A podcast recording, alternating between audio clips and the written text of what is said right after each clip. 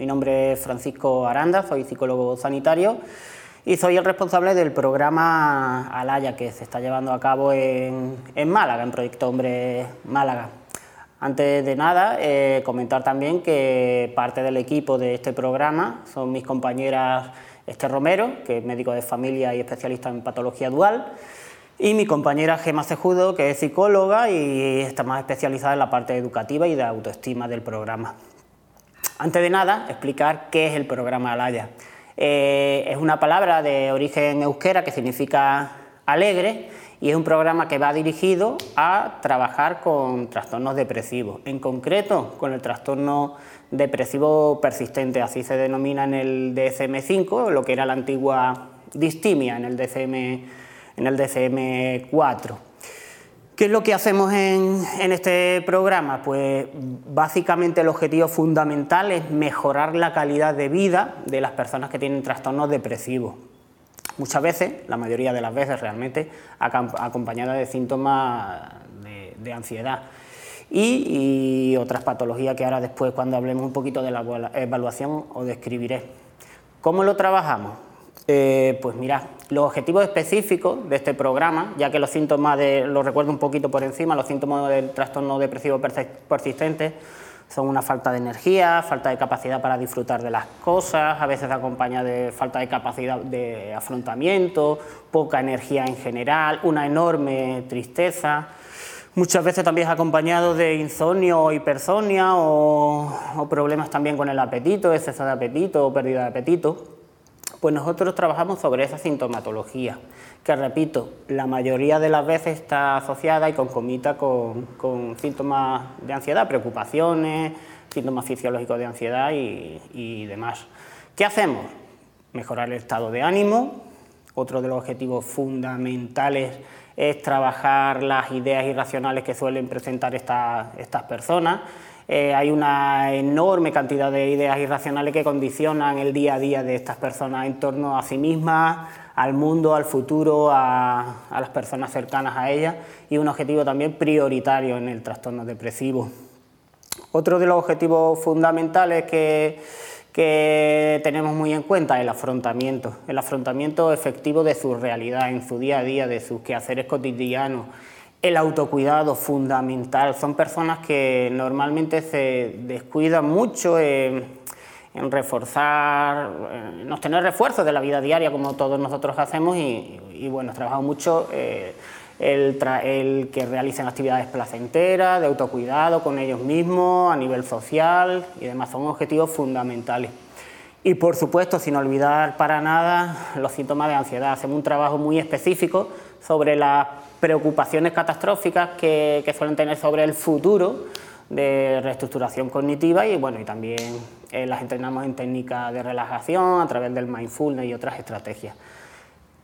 Objetivo fundamental, mejorar la calidad de vida de estas personas, mejorando su estado de ánimo, su capacidad de afrontamiento y su estado emocional general. ¿Y esto de dónde viene? Porque nace aquí en Proyecto Hombre Málaga esta nueva práctica. Pues mira, viene desde la observación de algunas directoras de programa que al atender a personas con problemas de adicción veían como familiares, allegados, personas cercanas que se involucraban en, el programa de estos chicos con problemas de adicción, venían muchas veces con trastornos del estado de ánimo, con depresión, eh, con ansiedad y otros problemas asociados. Eh, estas personas planteaban la demanda de que no encontraban una respuesta eh, efectiva en, el sistema público de salud. Sí, en la sanidad privada, a nivel de gabinete de psicología clínica privada, pero bueno, había muchas personas que no tenían los recursos suficientes para acudir a estos dispositivos. Y en el sistema público de salud, andaluz y supongo en general en España, pues bueno, el tratamiento de primera elección es el tratamiento farmacológico a nivel de médico de, familia. No hay psicólogos sanitarios ni psicólogos clínicos en los centros de atención primaria, con lo cual el tratamiento de elección, como os he dicho, es el tratamiento farmacológico. Estuvimos haciendo alguna revisión bibliográfica y estudios sobre este hecho y ya Echeverúa en la década del 2000 apuntaba que la eficacia de los tratamientos farmacológicos para la depresión, no, eh, creo recordar que rondaba el 9% en la disminución de la sintomatología depresiva. Esto comparado con la terapia cognitivo-conductual que el mismo Cheveruga estudiaba, pues eh, creo que llegaba a eh, la terapia cognitiva-conductual al 30% de éxito en disminución de la sintomatología depresiva. ¿Qué significa esto? Bueno, que por la falta de recursos no se le estaba dando una respuesta adecuada a estas personas. Un dato más, sin entrar mucho en números, es que en la encuesta nacional mm, de, salud, que se hizo en el año 2015, apuntaba a que había 1.700.000 mujeres con depresión en España, frente a unos 700.000 hombres, lo que da una prevalencia mm, de en torno al 9,2% Mm, de depresión en mujeres con respecto al 4% en hombres. Evidentemente esto responde a factores biológicos, psicológicos y sociales. Ya cuando entremos en la parte de evaluación también os daré algún detalle porque creemos que hay componentes importantes de género eh, en, esta, en esta historia y que también condiciona evidentemente que, bueno, que la proporción de depresión en mujeres sea más del doble que, en hombres. Con todas estas observaciones, con las revisiones bibliográficas y con los datos, pues decidimos apostar por dar una nueva respuesta a, una demanda social evidente. ¿Qué hicimos? Bueno, pues aparte de todos los trámites legales que hay que hacer aquí con la Junta de Andalucía, sacar el registro de sanidad y adecuarlo todo, porque no es un trastorno de adicción, es un tratamiento de psicopatología mm, pura sobre el trastorno depresivo persistente, pues eh, comenzamos a diseñar el programa y a dar respuesta a todo esto.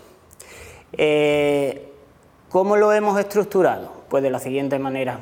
Con esta realidad y haciendo revisión bibliográfica sobre los datos de la literatura científica eh, que evidencian las intervenciones eficaces para la depresión, diseñamos un programa doble en el cual trabajamos en módulos psicoeducativos y de terapia grupal eh, combinado con la terapia individual durante aproximadamente 12 meses.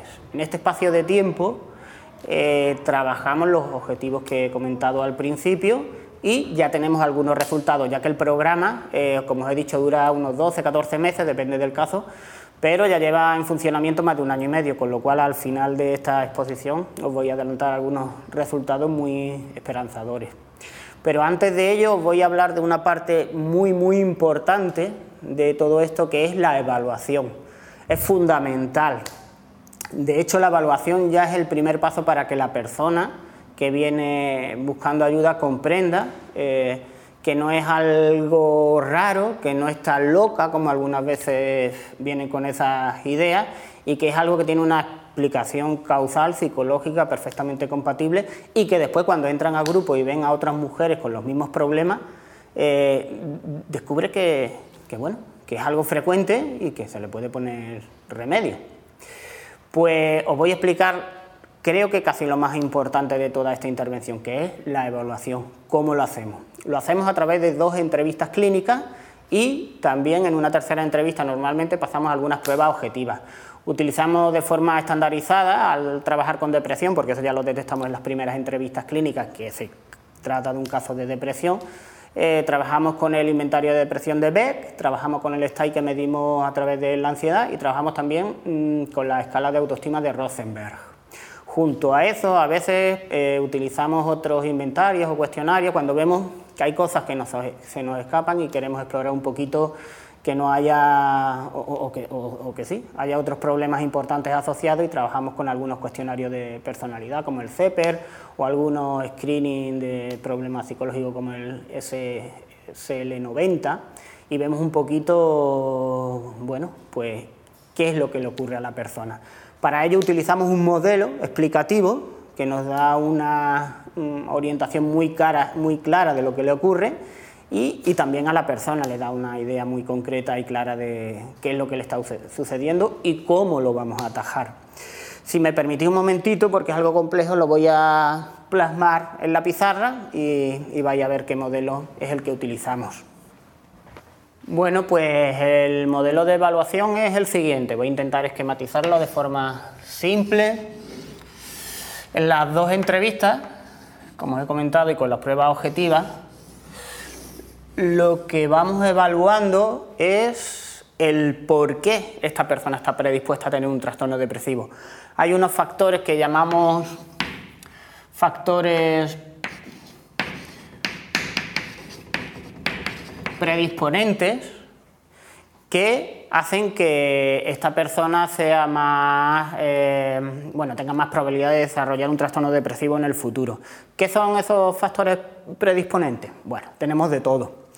Hay dificultades de apego en la infancia, hay duelos, duelos complicados, hay otros factores psicosociales estresantes como divorcios, problemas económicos, eh, hay mucha violencia de género en estos factores predisponentes, algo que hemos descubierto y que nos ha llamado mucha la atención en el grupo, y es que casi el 70% de las personas que teníamos en un momento dado habían sido víctimas de violencia de género, o bien en la vida adulta como pareja, o bien en la infancia habían sido víctimas de violencia de género porque, bueno, papá maltrataba a mamá. Eh, junto a esos factores eh, pueden haber otros como rasgos de personalidad un poco peculiares, eh, ideas irracionales, una alta frecuencia de ideas irracionales que a lo mejor algo que, que llega desde la infancia y con todo ese conglomerado pues se crea como un terreno fértil, ¿vale? en el cual después el trastorno depresivo es más fácil que se desarrolle. ¿Y qué es lo que suele ocurrir? Que llega la gota que colma el vaso de agua, como se diría coloquialmente, y aparecen ciertos factores precipitantes.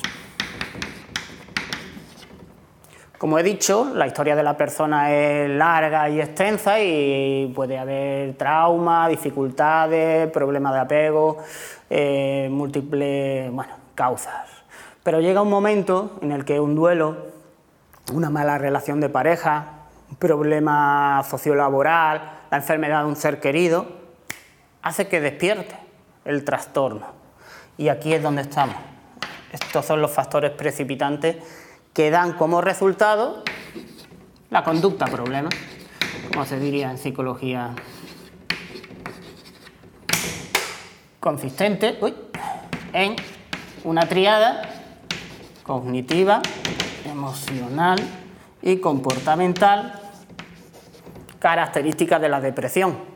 Ahí es donde están estos síntomas que os he dicho al principio, que vienen bueno, en el DCM, eh, de tristeza, desesperanza, falta de, energía, ideas irracionales eh, de culpa del pasado o bien de desesperanza del futuro, eh, mm, baja energía, inactividad y evitación comportamental, falta de autocuidado. Aquí es donde se crea la, respuesta depresiva típica, que a su vez tiene una serie de consecuentes que normalmente acaban retroalimentando eh, eh, la depresión, el aislamiento social, la falta de energía desemboca en que la persona deje de afrontar dificultades personales o tareas cotidianas o simplemente cuidarse. Y al final se crea un círculo vicioso que no se rompe y hunde el estado de ánimo de la persona. Esto también eh, suele ser retroalimentado por los factores eh, predisponentes. Y a veces cuando aparecen dificultades cotidianas que todos vivimos, pues se dan picos, picos en el trastorno depresivo. Problemas puntuales a nivel socioeconómico, de salud, eh, laboral, de pareja, hacen que fluctúe esa depresión que normalmente lleva años en curso y tiene sus fluctuaciones en función de los estresores presentes que van aconteciendo. Este es el círculo, muy importante, también analizamos un poco los recursos con los que cuenta la persona, a nivel familiar, social, económico. Con este puzzle, una vez que, conocemos la historia de la persona, cómo está en el presente, que es lo primero en lo que nos centramos, se lo devolvemos a la, a la, persona y ella comienza a tomar conciencia de que no es algo raro y extraño lo que le ocurre, sino que tiene una explicación causal, probabilística, como dentro de, la psicología. Y, bueno, y comenzamos a marcarle el camino, el camino para salir de este círculo, que básicamente consiste en, primer paso, comenzar a autocuidarse, de una especie de espiral que lleva hacia la desesperanza absoluta, comenzamos a mandarle tareas placenteras que comienzan a mejorar el estado de ánimo y a subir la energía de la persona. Y ahí es donde comienza a reconstruir su vida. desde esos primeros pasos sobre la falta de autocuidado y mejorar el estado de ánimo. Y después, por supuesto, avanzamos en la intervención. Eso es solo un primer abordaje, tomar conciencia de cuál es su problema y comenzar a salir de la, espiral, de la desesperanza. Es lo primero que hacemos. Este básicamente es el modelo acompañado de puntuaciones objetivas para, eh, cuando acaba la intervención, que ahora os explicaré cómo la hacemos, pues volver a medir y obtener resultados sobre cómo está esa persona a nivel de estado de ánimo, ansiedad, autoestima y demás. Eh, bueno, ¿y qué es lo que hacemos con todo esto? Pues tenemos un doble abordaje. A lo largo, como he dicho al principio de la exposición, durante unos 12 meses trabajamos en grupo y a nivel individual. En grupo llevamos a cabo una sesión de dos horas donde hacemos terapia de grupo y módulos psicoeducativos y a nivel individual, sobre todo al principio, después se va distanciando las entrevistas individuales, también hacemos una supervisión bueno, del proceso de la persona para que vaya aplicando eh, el contenido de los módulos psicoeducativos y de forma contingente a la realidad de la persona a nivel individual. Entrevistas semanales de unos 40 minutos pero ya digo que estas entrevistas semanales, a medida que la persona va mejorando, se va distanciando hasta que finalmente se hace una entrevista de seguimiento al mes y va cerrando los módulos psicoeducativos. Eh, ¿Qué es lo que trabajamos en la terapia de grupo y en los módulos psicoeducativos, como os he dicho? Pues mira, son distintos eh, componentes que científicamente están, está demostrado que es eficaz a la hora de trabajar y de tratar la depresión. Eh, hay una parte educativa y una parte más de terapia de grupo.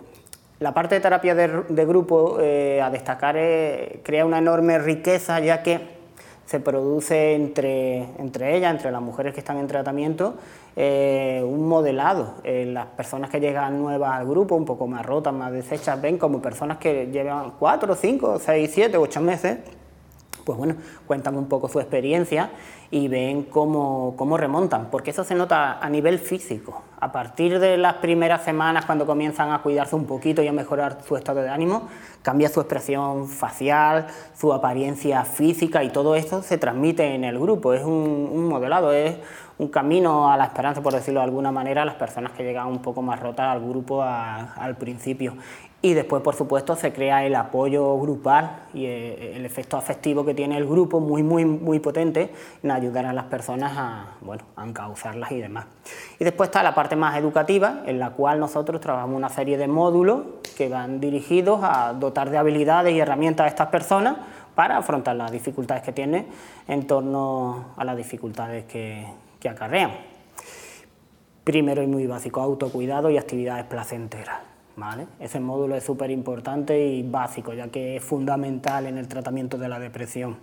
Otro módulo muy importante, mindfulness. Trabajamos con esta terapia de tercera generación, en la cual fomentamos que, bueno, que la persona tome un nivel de conciencia algo distinto, más centrado en el presente y de forma secundaria también potencia a través de la respiración abdominal eh, la relajación.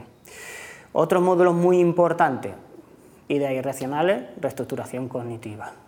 Revisamos, ponemos ejemplos, trabajamos sobre situaciones reales de las mujeres en grupo, en las cuales aprenden a detectar las ideas irracionales, eh, los distintos tipos de ideas racionales que cada una maneja, y, con un método sencillo y básico de eh, afrontar la reestructuración, la validez de esas, de esas cogniciones irracionales que muchas veces repercuten en que se paralicen, no afronten situaciones o simplemente hundan su estado de ánimo.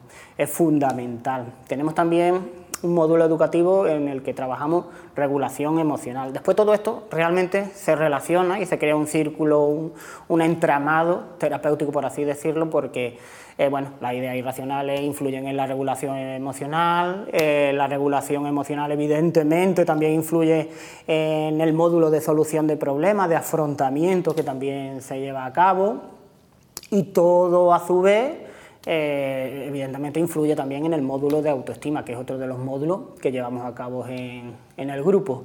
Todo dirigido a dos cosas básicamente, a que las personas aprendan a cuidarse y a luchar. Esos son los dos objetivos prioritarios con todas estas intervenciones. Es cierto que también hemos comenzado a trabajar con terapia de gestación y compromiso, muy relacionada con el mindfulness, pero eh, repercute más en un efecto muy curioso y es que eh, a, través de, este, de, esta terapia, de estas intervenciones terapéuticas de aceptación y compromiso, las personas eh, trabajan lo que es la defusión de sus propios pensamientos, el desapego, el distanciarse un poquito de sus pensamientos y de sus emociones. Es un, enfoque de esta terapia de tercera generación basado también en la neuropsicología y parece ser, por lo que nosotros estamos viendo, que es muy, muy, muy efectivo realmente mm, estas personas descubren cómo cada una de ellas tiene una especie de mm, relato interno de cháchara repetitiva, ¿vale? que, que, las descentra de la realidad, a veces si es más distorsionada eh, hunde su estado de ánimo y otras veces simplemente la descentra de su presente, pierden su vida, en vez de estar en la playa disfrutando pues, con sus niños, sus amigas, sus parejas, lo que sea, están, están en otra historia, tienen la conciencia, la mente en otra historia. Es lo que trabajamos con la terapia de aceptación y compromiso. Que aprendan a distanciarse un poco de sus pensamientos y a centrarse en el presente. Hay algo curioso, una estrategia que hicimos, vamos, no la hemos inventado nosotros, evidentemente, viene de, de esta corriente, y es que ellas comenzarán a darle un nombre a su propio relato interno, en función de lo que a ella les transmitía. Hay una persona que le llamaba la centrifugadora. ¿Por qué? Porque cada vez que tenía una dificultad, su cabeza comenzaba a girar a 110 por hora, dándole vueltas a ese tipo de preocupaciones y nunca resolvía, nunca acababa. Había otra persona que le puso la malamente, eh, palabra de aquí de Málaga. ¿Por qué?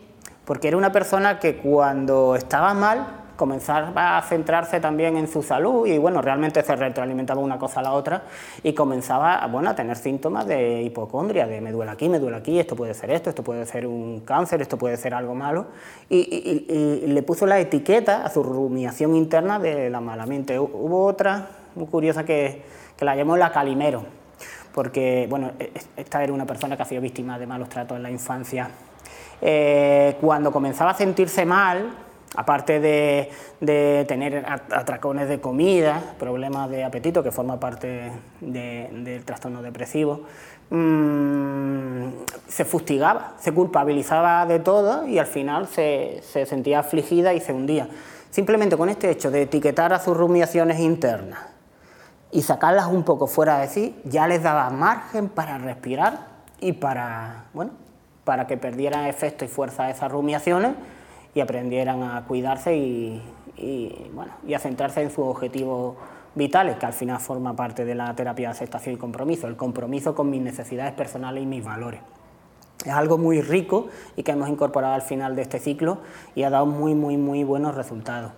En principio esos son los módulos psicoeducativos que trabajamos. Bueno, también trabajamos a, veces eh, cuando es necesario habilidades de afrontamiento, de comunicación, de asertividad, que muchas veces falla, pero eso es el contenido de, de los módulos.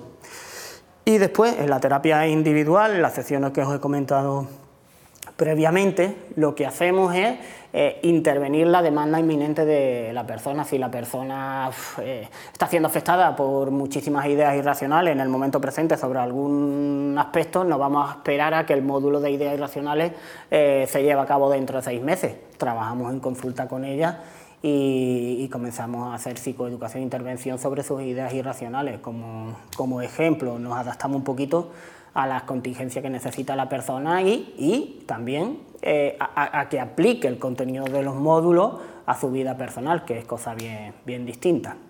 Bueno, ¿y cómo vamos con todo esto? Pues mira, después de unos 18 meses aproximadamente que llevamos mm, de programa, eh, ya estamos teniendo resultados objetivos. Hemos tenido cinco altas y ahora el 5 de, agosto vamos a tener otras dos con lo cual ya serían 10, no, 7, 7 altas terapéuticas, perdón, y tenemos eh, números y resultados.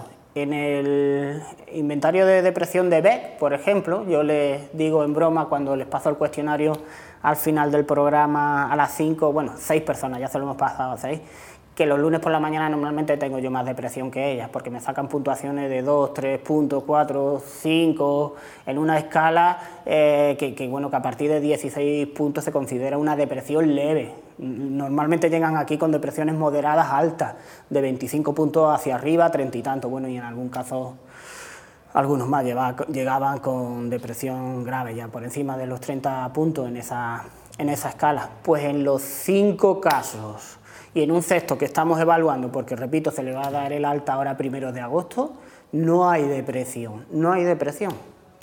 Demostrado con los números, en el cuestionario en el STAI de ansiedad tampoco hay niveles normales de ansiedad en torno al percentil 50 y a nivel de autoestima todas muestran una autoestima sana de los 30 puntos hacia arriba, según la escala de Rosenberg.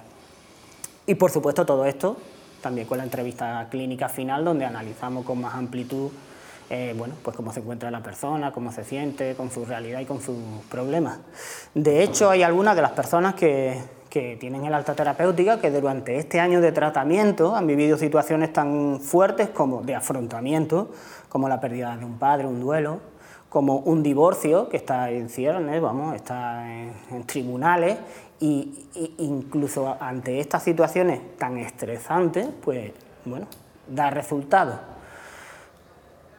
Nada más, es lo que estamos haciendo, es esperanzador. Mm, creemos que es un camino muy importante, habría que difundirlo, porque sabemos que que bueno, los centros de salud, atención primaria están saturados de personas con problemas eh, de estado de ánimo y demás que muchas veces desembocan, ya sabemos, en problemas físicos, en somatizaciones y demás. Y, bueno, hay, hay, estudios del Colegio Oficial de Médicos que, que así lo dice y que así lo demuestran. Y esta sería una respuesta mm, eficaz y, y de calidad para estas personas, que se merecen ser también atendidas mejorar su calidad de vida y ser felices. Y nada más, compañeras, compañeros. Espero que os haya aportado alguna idea. Nosotros seguimos luchando y disfrutando, como intentamos transmitir a, a las mujeres que tenemos en grupo. Y nada más. Muchas gracias por vuestra atención y un saludo. Nos vemos.